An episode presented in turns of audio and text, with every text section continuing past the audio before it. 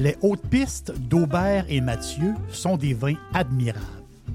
Un chardonnay brioché accompagne un pinot noir sur la framboise.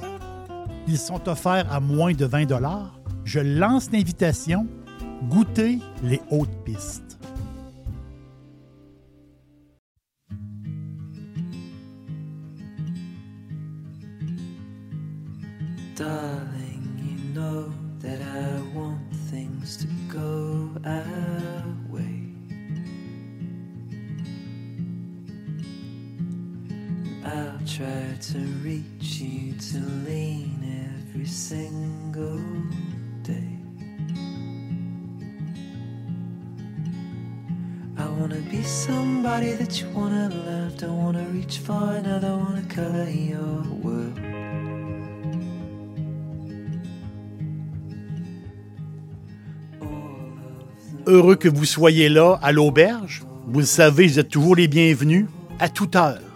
À toute heure, vous êtes les bienvenus à l'auberge. Aujourd'hui, je vous parle d'une. C'est une histoire typique espagnole, 100% espagnole. Une histoire de noblesse et de royauté. À 83 ans à Madrid, Carlos Falco est décédé. Carlos Falco, au-dessus de 80 ans, c'est un des pionniers de la viticulture moderne en Espagne. Son père, c'était un proche du roi Alphonse du temps, et lui-même était ami avec Juan Carlos. Juan Carlos, le grand roi, qui a laissé sa place à son fils Felipe, sa femme, la journaliste et la belle famille. Aujourd'hui, c'est Felipe qui est roi d'Espagne et euh, les Espagnols en sont bien contents. Là, on parle ici de noblesse, de royauté. C'est tout un monde, vous savez. Ces familles-là, les ramifications avec le temps. Tu sais, il y a des liens familiaux qui datent des fois d'un millénaire. C'est vraiment un monde, un, monde à part. Euh, tout ce qui s'appelle royauté et noblesse. Mais Carlos Falco, de son nom, est pas très connu. Mais son nom de noble, si je peux dire, le marquis de Grignon. El Marquez de Grignon. Ça, c'est un nom qui est très connu en Espagne, très, très connu. Son histoire personnelle est, particulière. Le gars, il aurait pu euh, être rentier toute sa vie. Pas besoin de travailler. Mais c'était pas dans son tempérament. Jeune, à 17 ans, il part étudier en Belgique il veut apprendre un métier, celui d'ingénieur agronome. Et l'agronomie, la viticulture le passionne énormément.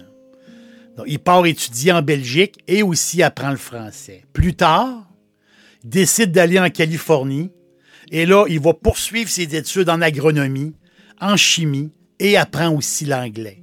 Donc, cet homme-là qui aurait pu, je me répète, rien foutre de sa vie. C'était pas, c'était pas, c'était pas lui. Lui, il voulait bâtir quelque chose.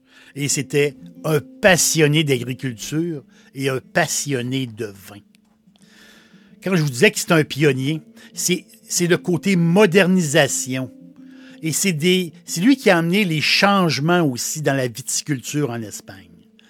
Euh, il a bousculé un peu les traditions espagnoles les Espagnols sont très attachés à leur tradition. Et lui, euh, un gars de Tolède, un gars de la, Castille, hein, lui, lui il, a, voulu, à un moment donné, brasser, brasser la soupe un peu, brasser les, traditions, parce que l'Espagne, selon lui, a un potentiel extraordinaire pour le vin. La terre est extraordinaire, le climat est particulier. Et justement, l'Espagne comporte des hauts plateaux d'altitude où il y a des changements de température. Et pour certains, certains cépages, c'est tout à fait magique, c'est tout à fait, c'est, fou, c'est presque la perfection. Donc, quand il revient sur ces terres, près de Tolède, on est quoi? Tolède, c'est à peu près à 50 minutes au sud-ouest de Madrid, si on prend l'autoroute 41. Il décide il décide de ne pas travailler avec les Tempranillo. Donc, le cépage Tempranillo, qui est l'emblème de l'Espagne. L'emblème du vin espagnol, c'est le Tempranillo. On l'adore, le Tempranillo. Lui, il dit, moi, je travaille pas avec le Tempranillo. Il veut essayer d'autres choses. Il dit que le Tempranillo, c'est ce qu'il disait à l'époque, il dit le, le Tempranillo est euh, extraordinaire, mais c'est pas un cépage qui est à l'aise partout, dans toutes les conditions. Et il reprochait un peu aux vignerons d'en mettre un peu partout, même si le sol ou la température ou l'ensoleillement et tout ça était, pas parfait pour ce raisin-là. Donc, il, a voulu faire autre chose. Parce que il avait, découvert, lui, en Californie, l'importance de l'altitude. Tu sais, les Californiens classent, euh, ils classent pas les vins par terroir, mais ils classent les vins par climat. Donc, le climat, l'altitude, ça a énormément d'importance euh, en Californie. Et lui, il s'est, imprégné de ça. On donne, l'exemple de la côte. On est en Californie, la côte très brumeuse, très fraîche, l'influence du Pacifique. Et il y a des effets entonnoirs. Cette fraîche-là, des fois, se promène entre les montagnes pour rejoindre les vallées. Mais souvent, ces vallées-là, qui, ne reçoivent pas de fraîche, ben, en été deviennent des fournaises. Donc, beaucoup de degrés de température, beaucoup de subtilité par rapport au climat, au terroir, oui, mais surtout au climat. Donc, c'est l'idée, l'idée californienne de, de, de, penser. Il paraît qu'en Californie, en Californie, il y, aurait comme cinq climats différents. Euh, euh, les vignerons le savent. Donc, contre toute attente, c'est au début des années 70 qui va planter 14 hectares de Cabernet Sauvignon. Imaginez. Du C'était une première en Espagne. C'était une première des plants de Cabernet Sauvignon plantés en Espagne. On est au début des années 70. Les temps changent, c'est incroyable. Donc, et ça a été, ça un succès formidable. Donc, sur la fameuse table des climats de la Californie, il disait, c'est pour, pour le Cabernet Sauvignon, il dit, ça prend le climat numéro 3. Il dit, c'est ça que j'ai chez nous, le fameux climat numéro 3. Je ne sais pas trop ce que ça veut dire, mais il avait trouvé comme la recette pour faire un Cabernet Sauvignon espagnol, un, un vin tout à fait extraordinaire. Rien n'a été laissé au hasard pour lui. Même Émile Pénaud. Émile Pénaud, c'est un énologue français. C'est un des pères de l'énologie moderne en France. Et c'est lui, Pénaud, qui, avec Falco, le marquis de Grignon, c'est eux autres qui ont fait les premiers tests, justement, parce qu'ils disaient, OK, là, on teste un cépage qui, c'est la première fois qu'il est planté euh, en Espagne, dans, un, terroir et dans un climat particulier. Ils en ont fait un chef-d'œuvre. Plus tard, dans les années 90, le marquis de Grignon s'aventure encore plus. Il commence, il part avec la Syrah. Après ça, il part, il va planter du petit verre d'eau. Le petit verre d'eau, c'est le cépage qui avait jamais sorti du Médoc. Une bête de tanin. Le petit verre d'eau, c'est un- c'est c'est une bête. C'est une bête à maîtriser. C'est une puissance aromatique complètement euh, folle. Donc, c'est facile de perdre le contrôle avec du petit verre d'eau. Et là, l'affaire, c'est que même le petit verre d'eau est même. C'est un cépage qu'on connaît très peu, mais il est même euh, dans le montage du fameux euh, euh, Lafitte Rothschild. Donc, les grands crus de Lafitte, des fois, on voit le 1 ou le 2% de petit verre d'eau qui est là, juste à l'arrière, pour donner la petite torque, si je peux dire. Donc, très, rarement vinifié seul. C'est presque exceptionnel qu'il soit vinifié seul. C'est un peu comme un, un, taureau en furie, le petit verre d'eau. C'est... Mais chez le Marquès de Grignon, il existe un 100% petit verre d'eau. Un des vins les plus recherchés des fans euh, de, du Marquis de Grignon. Donc, autrement dit, là, on est dans le fruit noir. C'est une bombe. C'est incroyable. C'est tout à fait incroyable. Émile Pénaud, justement, l'énologue, il avait déconseillé le marquis. Il dit Touchez pas à ça, le petit verre d'eau. Vous allez vous casser les dents avec ça. Touchez pas à ça.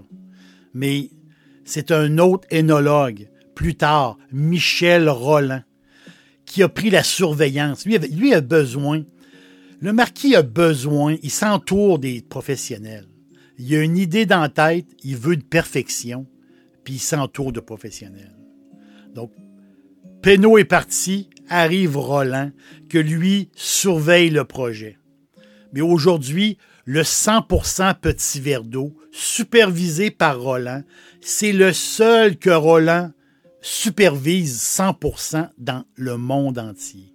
Donc, c'est le petit verre d'eau sur la terre espagnole a donné quelque chose de tout à fait euh, extraordinaire, même si le grand euh, énologue Penaud disait que c'était une hérésie de planter ça en Espagne.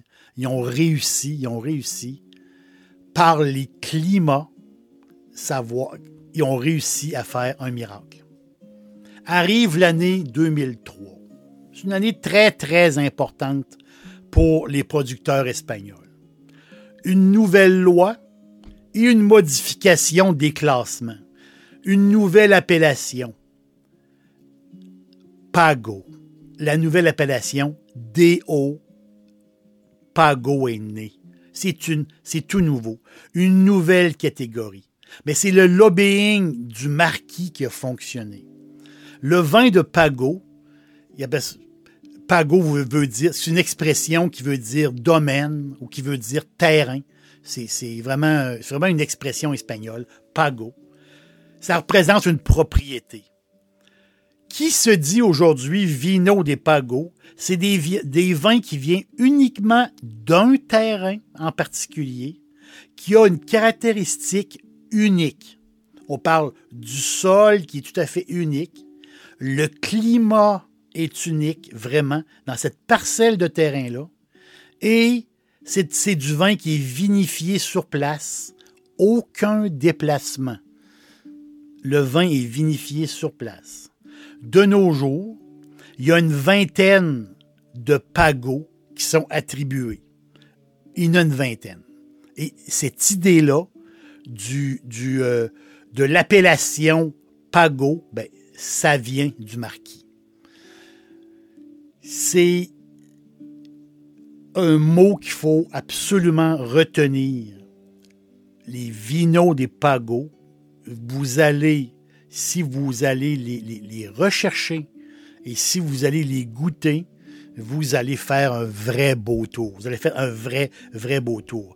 Si car c'est facile, vous allez sur euh, euh, Wikipédia, vous marquez euh, Vino des Pagos et vous, avez avoir, vous allez avoir un peu la, liste. Il y a une vingtaine de, de, de, de bodegas qui ont des terrains de Vino Pago, donc qui a cette appellation-là. De son vivant, c'est incroyable, de son vivant, le marquis a écrit un guide en 18 volumes sur la vinification à l'espagnol. Ce gars-là, c'est un géant pour l'Espagne. Je suis certain que, à un moment donné, vous avez goûté une bouteille de Otazu. Otazu, le vin de la Navarre. O-T-A-Z-U. La Navarre, le royaume de Navarre, euh, dans le nord. Bien, Otazu fait partie de la liste des pagos. Donc, les fans de vin espagnol ont goûté euh, à, l'Otazu. Et euh, le vin Senorio de Otazu, Senorio de Otazu, c'est une vraie bête. C'est un, c'est un pur pago donc, c'est un montage qui a été, fait et c'est du grand art. scénario des Otazu, vous allez, vous allez fouiner vraiment dans le... Là, on est dans le cèdre, très boisé. C'est une bombe. Après ça, il arrive le, le, le, Blackberry en arrière. C'est, un gros, gros vin tout à fait extraordinaire. Donc, cette maison-là, Otazu, a un pago, le scénario des Otazu. Il faut le trouver, mais euh, c'est possible de le trouver. Donc, recherchez, justement, recherchez les vins de Pago. Le marquis de Grignon, il n'est plus là aujourd'hui. C'est une vie particulière, quoi. Il a eu, euh, a eu cinq enfants de quatre mariages. C'est un moineau, là. Il a même marié l'ex de Julio Iglesias, le chanteur. Donc, il a marié l'ex de Julio Iglesias, le père de, des chanteurs. Et, euh, c'est tout un moineau, le marquis de Grignon. C'est un gars qui avait les moyens financiers, oui. Euh, il s'en est servi. Il avait de l'influence, oui, il s'en est servi. Mais il s'en est servi pour, pour, pour l'Espagne. Il s'en est servi pour le vin en Espagne. Dominio de Valdepusa. C'est une dénomination d'origine et c'est là, sur les terres de Tolède, dans le sous-sol calcaire unique, un sous-sol calcaire incroyable. Et c'est ces terres-là que la famille, la famille possède ces terres-là depuis 1292, 200 ans avant le début de l'Amérique. C'est le premier Dominio des dont le, le, le, le, terrain à Tolède, ce terrain-là, c'était le premier à recevoir l'appellation Pago. Et cette terre-là, ben, c'est la terre du marquis qui font des vins Complètement, fous. On parle de bâtiments historiques, les salles à manger, quatre salles à manger, c'est un paradis. Une cuisine ultra moderne, les caves, les terroirs, dominion des Val des Pousses. Il y a même un jardin botanique, imaginez. Il sort 350 000 bouteilles de l'eau par année et les bouteilles s'envolent. Toutes les grands crus s'envolent automatiquement. les productions sont vendues. Pourquoi? C'est des grands, grands vins. Des grands, grands vins à des prix payables, si je peux dire. C'est ça la force. C'est la force. Un qui est très rare, très aimé, très recherché, l'éméritus.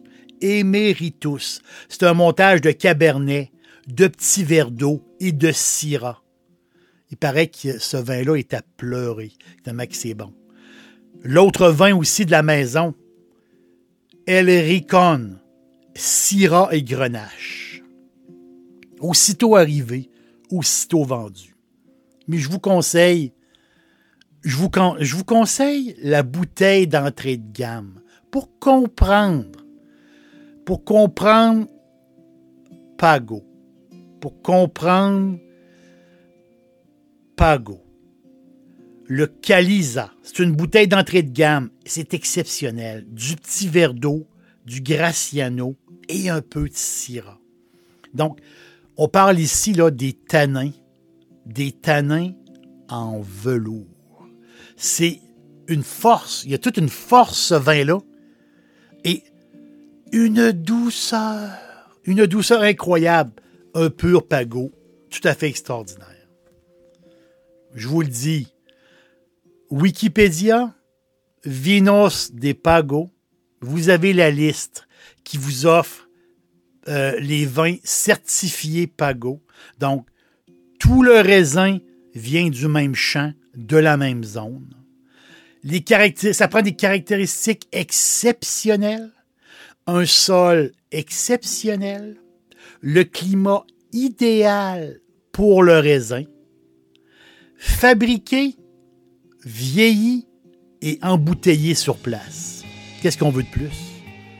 Pago, c'est légendaire, un peu comme Romane Conti en Bourgogne. comme Sassicaia en Toscane. Vous voyez? Ben, les vins de Pago, les vins qui sont certifiés Pago, ben, peuvent dire qu'ils ont un statut. Mais ce statut-là, c'est comme une noblesse. C'est comme la noblesse espagnole. Marquez de Grignon. Marquez de Grignon. Ben, muchas gracias.